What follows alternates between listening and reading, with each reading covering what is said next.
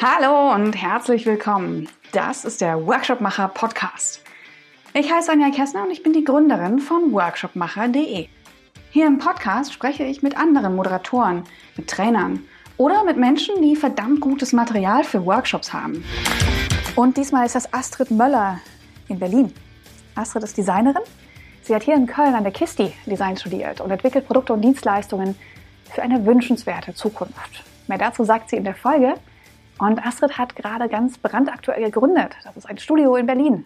Das findet ihr unter howmightwe.berlin. Aller spätestens nach der Folge schaut doch mal auf die Website. Ja, ist alles ganz neu und frisch. Und Astrid, ich wünsche euch natürlich ah, alles Gute, den Erfolg, den ihr euch wünscht für How Might We. Und ähm, ja, ich denke, wir hören uns bald wieder. Aber erstmal schauen wir in die Folge rein. Denn die Methode, die sich Astrid rausgesucht hat, ist eine ganz andere. Es ist äh, eine, die mich ganz besonders freut. Es ist der Klassiker der Zielgruppenwerkzeuge. es ist die Persona. Die kennt vermeintlich jeder. Auch du, liebe Zuhörer, hast wahrscheinlich schon mal in irgendeiner Form damit gearbeitet, kennst sie, nutzt die und hast vielleicht auch schon die Erfahrung gemacht, dass die manchmal belächelt wird. Vielleicht, weil sie nicht neu genug ist. Hm, deswegen ist die Folge auch eine Einladung an dich, etwas, was du schon kennst und selber nutzt, mal mit ganz neuen Ohren zu hören und zu schauen, ob da nicht vielleicht doch etwas ist, was du so noch nicht kanntest. Lass es mich gerne auf den verschiedenen Kanälen wissen. Und jetzt erstmal ganz viel Spaß mit der Folge mit Astrid Möller zu Persona. Also, herzlich willkommen, liebe Astrid. Schön, dich zu sehen und zu hören. Hallo. wir haben es endlich geschafft, zwar nur über, äh, über Zoom, äh, sonst wir wollten uns eigentlich in Köln treffen, das machen wir einfach nächstes Mal. Ähm, ja, aber schön dich zu sehen und schön dich zu sprechen. Ich habe dich ja gerade schon mal kurz vorgestellt, äh, aber nochmal wie an alle auch die Frage an dich. Wie stellst du dich eigentlich vor? Was ist denn, also wie sagst du Leuten, die vielleicht nicht das machen, was wir beide machen, äh, wie erklärst du denen deinen Job und was du machst? Es ist super schwierig.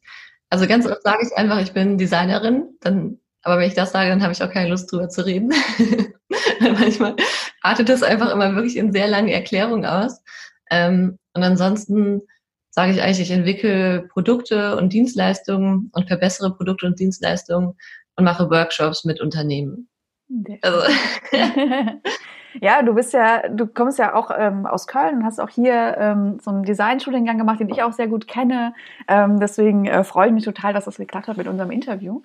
Ähm, Vielleicht nochmal die Frage an dich, wie du arbeitest, weil ich weiß, dass du, dass dir ähm, Werte sehr, sehr wichtig sind und dass du auch versuchst, das irgendwie mehr und mehr in deine Arbeit reinzubringen und das irgendwie da mehr zu machen. Vielleicht kannst du noch mal ein bisschen was darüber erzählen, ähm, wo du und wie du arbeitest. Mhm, genau.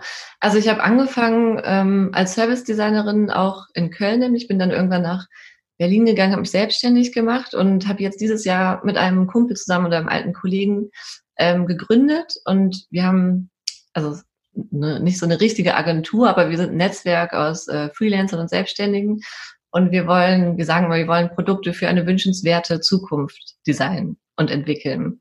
Das heißt, uns ist es wichtig, nicht nur nutzerzentriert zu denken, also Design Thinking, die Methode, die wir benutzen, vor allem, die ist ja sehr auf die Menschen und auf die menschlichen Bedürfnisse fokussiert und ähm, genau, wir wollen aber einfach noch eine andere Ebene reinbringen und auch sagen, was ist denn mit der Umwelt? Was ist denn mit der, ähm, also mit dem System, in dem wir eigentlich leben und auch so das Bedürfnis der Nachhaltigkeit da reinzubringen. Mhm. Ja. das sind so die Werte dann. Und ähm, das Ganze fängt ja mit dem Menschen an. Ich versuche jetzt gerade eine elegante Überleitung äh, ja. herzustellen. Ähm, das Ganze beginnt ja irgendwie mit dem Menschlichen und ähm, mit dem, was, was Menschen an Bedürfnissen haben und brauchen. Und du hast mhm. eine Methode mitgebracht, über, über die ich mich total freue, äh, ja. weil sich da keiner so richtig rantraut, weil kennt irgendwie jeder, aber irgendwie auch gleichzeitig nicht. Was hast du denn mhm. mitgebracht? Genau, also ich wollte die Methode Persona vorstellen als Workshopmacherin kennt das wahrscheinlich jede oder jeder. Ähm, das ist das, was man benutzt, um also nutzerzentriert zu arbeiten eigentlich. Und in jedem Design Thinking Workshop oder in jedem Innovationsworkshop kommt Persona eigentlich vor. Und ich merke auch immer wieder, dass sie sehr anstößlich ist, diese Methode, dass viele sich nicht damit so richtig identifizieren können. Und deshalb dachte ich mir, ist es ja vielleicht mal ganz gut, darüber zu sprechen. Sehr, sehr gerne. Freue ich mich sehr drüber. Ich äh, weiß auch, dass die, also gefühlt gibt es die ja schon eine Weile. Mhm. Ähm, und auch in allen Vorlesungen, die ich mache und ne, immer wenn Studenten da sind, das ist was, was auch in so in den Curricula, Curricula glaube ich, mhm. ja. ähm, was im Studium auch häufig vorkommt und was man schon irgendwie kennt. Aber dadurch, dass man es vermeintlich kennt, ähm, heißt das ja nicht, dass jeder weiß, wie man es gut einsetzt und irgendwie mhm. zielgerichtet einsetzt, ja, vielleicht für eine wünschenswerte Zukunft, ja. Mhm. Ähm, genau, deswegen ähm, lass uns doch mal direkt reinsteigen. Was, wie, wie erklärst du Persona und den, den, den Zweck einer Persona? Wofür mhm. setzt du die ein? Also ich sage immer zur Persona, dass es wichtig ist, dass man weiß, dass es eine Methode ist eigentlich und eine Methode, um einmal auf der einen Seite die Interviews, die man geführt hat, weil also in nutzerzentrierten Projekten führt man immer so sechs bis acht Interviews ja, um zu schauen, was sind denn die Bedürfnisse der Menschen. Und danach setzt man die Person ein, um diese Interviews zu sammeln quasi und um so die Essenz rauszuholen aus den Interviews. Also es ist einmal eigentlich eine Methode, um die Interviews zusammenzufassen und auf den Punkt zu bringen eigentlich. Und dann ist es aber auch der nächste Schritt zur Ideenentwicklung hin, dass man bei der Ideenentwicklung immer den Nutzer oder die Nutzerin im Hinterkopf hat. Und so eine Persona, ja, ist eigentlich ja so ein prototypischer, prototypische Zielgruppe oder prototypischer Nutzer von den Produkten. Ähm, und dadurch, dass man die aber aufmalt und der auch Namen gibt und ein Alter und die Persona, die wohnt auch dann irgendwo und ist dann so eine echte Person, mit der man sich vielleicht identifizieren kann. Und dadurch ähm, also fällt es in, in der Ideenentwicklung ist dann einfach leichter, sich auf den Nutzer oder auf die Nutzerin zu fokussieren wieder. Mhm. Und dann wiederum nicht Produkte zu entwickeln, die man selber gern hätte, sondern wirklich zu schauen, was sind denn die Bedürfnisse unserer Kunden und Kundinnen. Hm.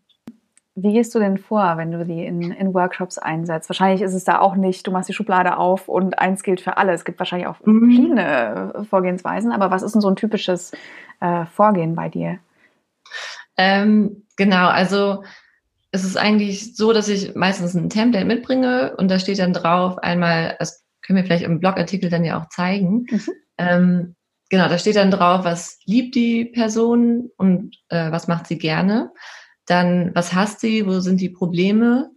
Dann, was sind ihre Ziele und Bedürfnisse? Und dann, wo hat sie Workarounds oder was sind so Workarounds in ihrem Leben?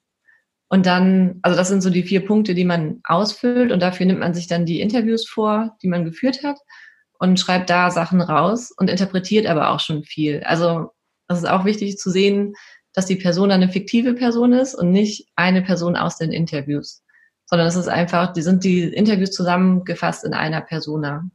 Mhm. mhm. Genau. Und dann es ist eigentlich auch immer ganz lustig, einfach sich Namen auszudenken, irgendwie noch so ein kleines Bildchen zu malen, irgendwie und die wirklich so ein bisschen zum Leben zu erwecken. Und die Persona begleitet einen ja dann durchs ganze Projekt und kann auch nachher auch noch verwendet werden, um wieder zu sehen, okay, wen haben wir denn da interviewt? Wer sind eigentlich unsere Kunden und Kundinnen? Und ähm, ja, um nochmal so ein bisschen drauf zurückzugreifen. Mhm. Und ich glaube, also es gibt ja auch verschiedene Personas. Ich habe mit vielen Unternehmen zusammengearbeitet, die haben so dann zwölf Personas, die sie im ganzen Unternehmen benutzen. Und die sind dann auch angereichert mit quantitativen Methoden. Und da sind dann auch die Zielgruppen drin, da sind dann zum Beispiel Generation Y. Und die Attribute davon sind dann in dieser Persona ähm, verarbeitet quasi. Ähm, und das sind so diese firmeninternen Personas, die immer wieder weiter verwendet werden, auch in verschiedenen Projekten. Und ich mache das aber trotzdem jedes Mal so, wenn ich einen Workshop mit einem Unternehmen führe, dass wir die Persona anreichern mit den wirklich echten Interviews, die wir selber geführt haben. Einfach weil die Identifikation dann viel größer ist. Dann vielleicht mal eingehakt, die, ähm, die Erstellung der Personas machst du ja im, im Workshop. Wie, mhm. wie verbindest du die qualitativen Interviews und die Ergebnisse davon, wo ja nicht jeder dabei war und alle gehört hat? Wie mhm. verbindest du das beides? Also oft mache ich so, man sind ja meistens, die Teilnehmer sind so zehn bis zwölf Teilnehmer und Teilnehmerinnen.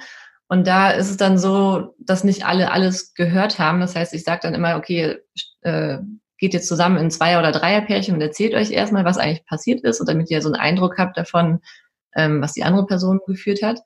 Und dann, dass schon die Interpretationsebene anfängt, also dass ich sage, okay, was habt ihr gehört und was könnte das bedeuten? Und dann hängt auf der einen Seite der Wand, das sind die Zitate, das haben wir gehört. Und auf der anderen Seite der Wand interpretieren dann alle, okay, das könnte das bedeuten, diese Bedürfnisse stecken vielleicht dahinter Ähm, und das macht die Persona aus. Und da ist natürlich auch schon, also man sagt, also ganz viele sagen immer, ja, Persona ist ja gar nicht wissenschaftlich, das ist ja keine Zielgruppe, es ist nicht quantitativ, es kann ja nicht funktionieren.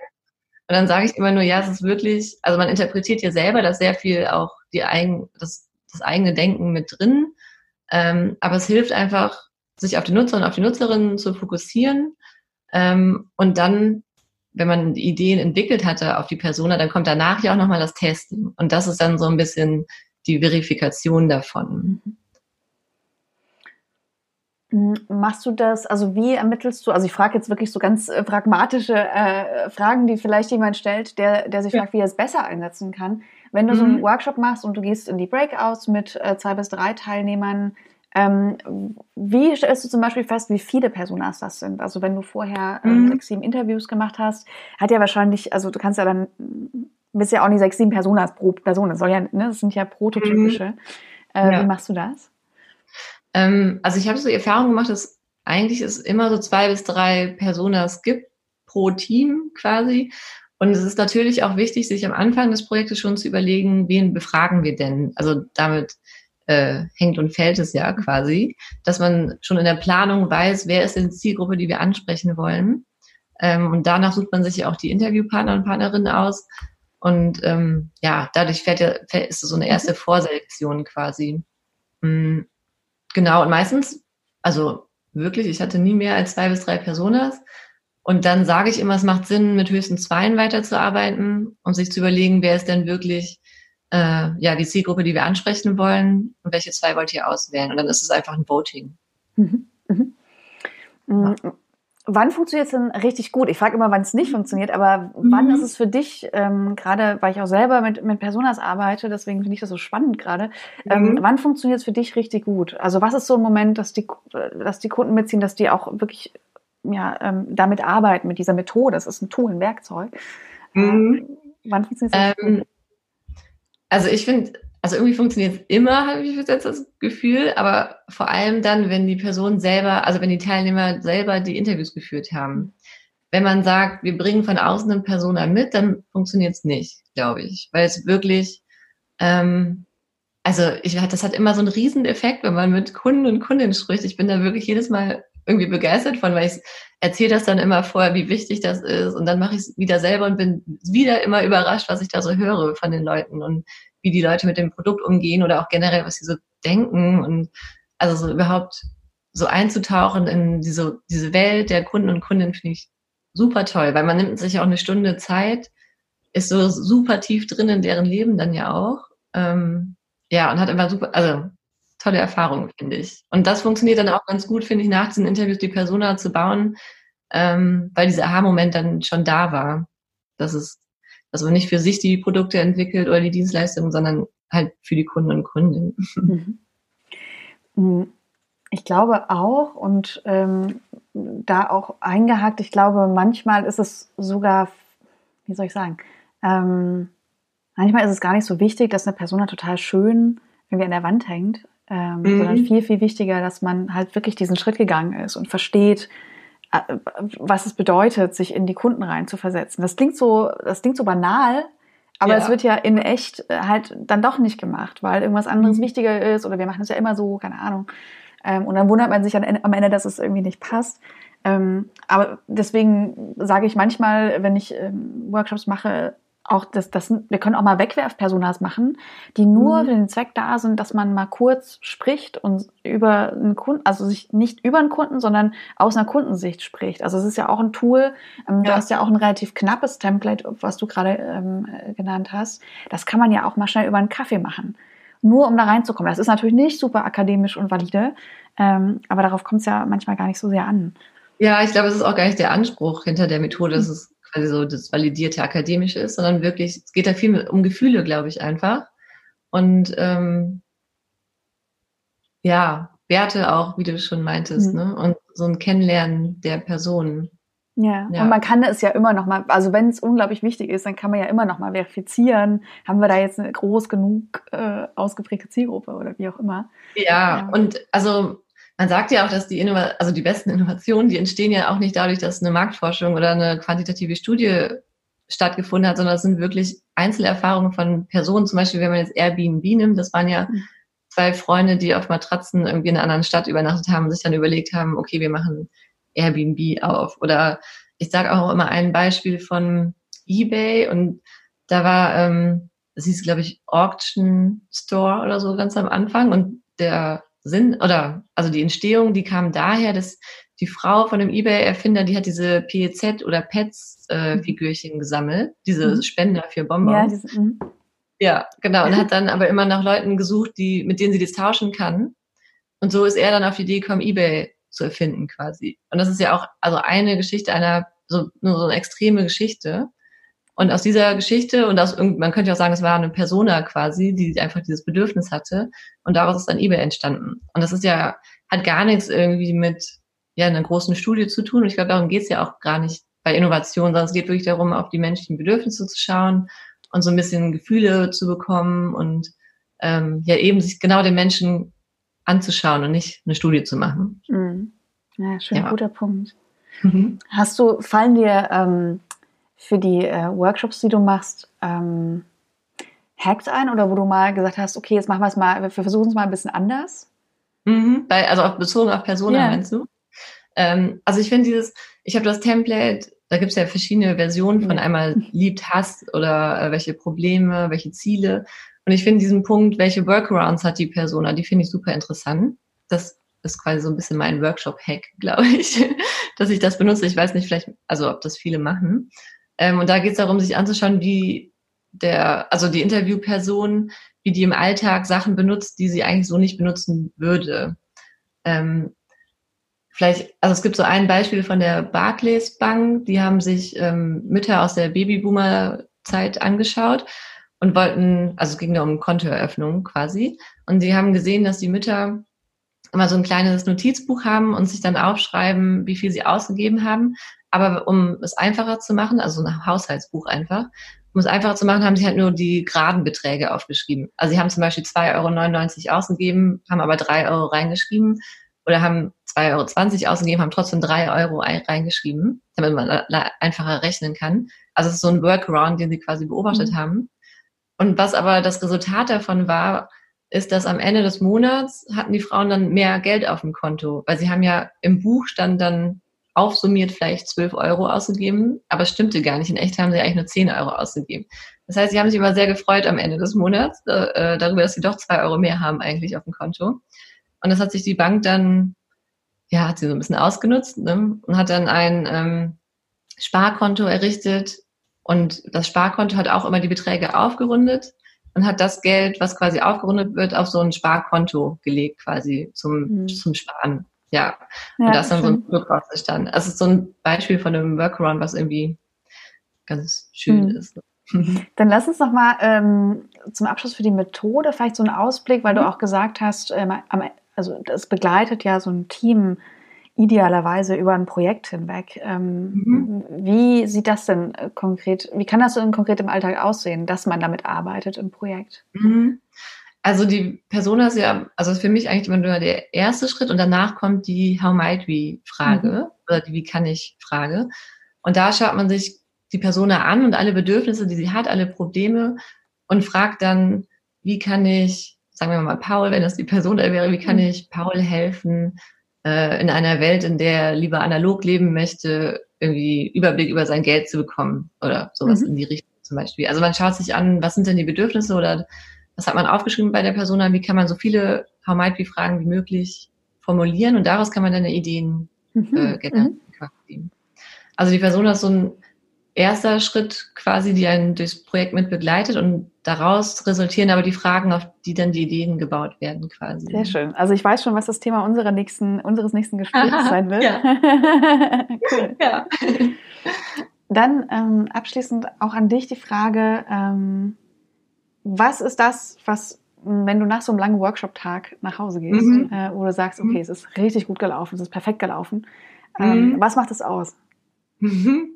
Ähm, also ich glaube, für mich ist es perfekt gelaufen, wenn alle zufrieden waren. Also wenn alle Teilnehmenden mit einem guten Gefühl nach Hause gehen und denken, okay, wir haben das Ziel erreicht, wir haben sinnvoll gearbeitet, ähm, wir haben was dazugelernt Und irgendwas an dem Tag hat mich bereichert, ob das jetzt irgendwie persönlich ist, dass es einfach darum ging, wir haben mal anders gelernt, miteinander umzugehen oder Feedback zu geben zum mhm. Beispiel. Oder ob man jetzt denkt, okay, wir haben jetzt die beste Idee gehabt irgendwie und wollen die weiterverfolgen. Also ja, für mich ist super wichtig, dass alle mit einem guten Gefühl nach Hause gehen und dann gehe ich auch mit einem guten Gefühl nach Hause. Sehr schön. Ja, cool. Ja. Vielen, vielen Dank für das Gespräch. Mhm. An einem Novembertag, grau in Berlin, aber in, äh, oh. in Köln scheint die Sonne. Was ja. Ganz ungewöhnlich. Ich muss mich umziehen. Ja. Vielen, vielen, vielen Dank und äh, ja, bis danke ganz bald, würde ich sagen. Tschüss. Danke dir. Tschüss.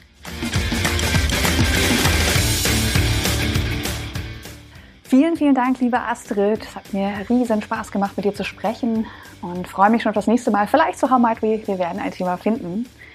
Und an dich, liebe Zuhörerinnen, liebe Zuhörer. Ja, ich bin neugierig. Was hast du gehört? Was war neu? Was hat dich überrascht? Hm, was war so noch nicht da? Lass es mich gerne wissen, in welcher Form auch immer, auf welchem Kanal auch immer, was dir richtig erscheint. Ähm, ja, würde mich freuen, von dir zu hören. Und bis dahin wünsche ich dir eine gute Zeit, geile Workshops und bis bald hier im Podcast. Tschüss!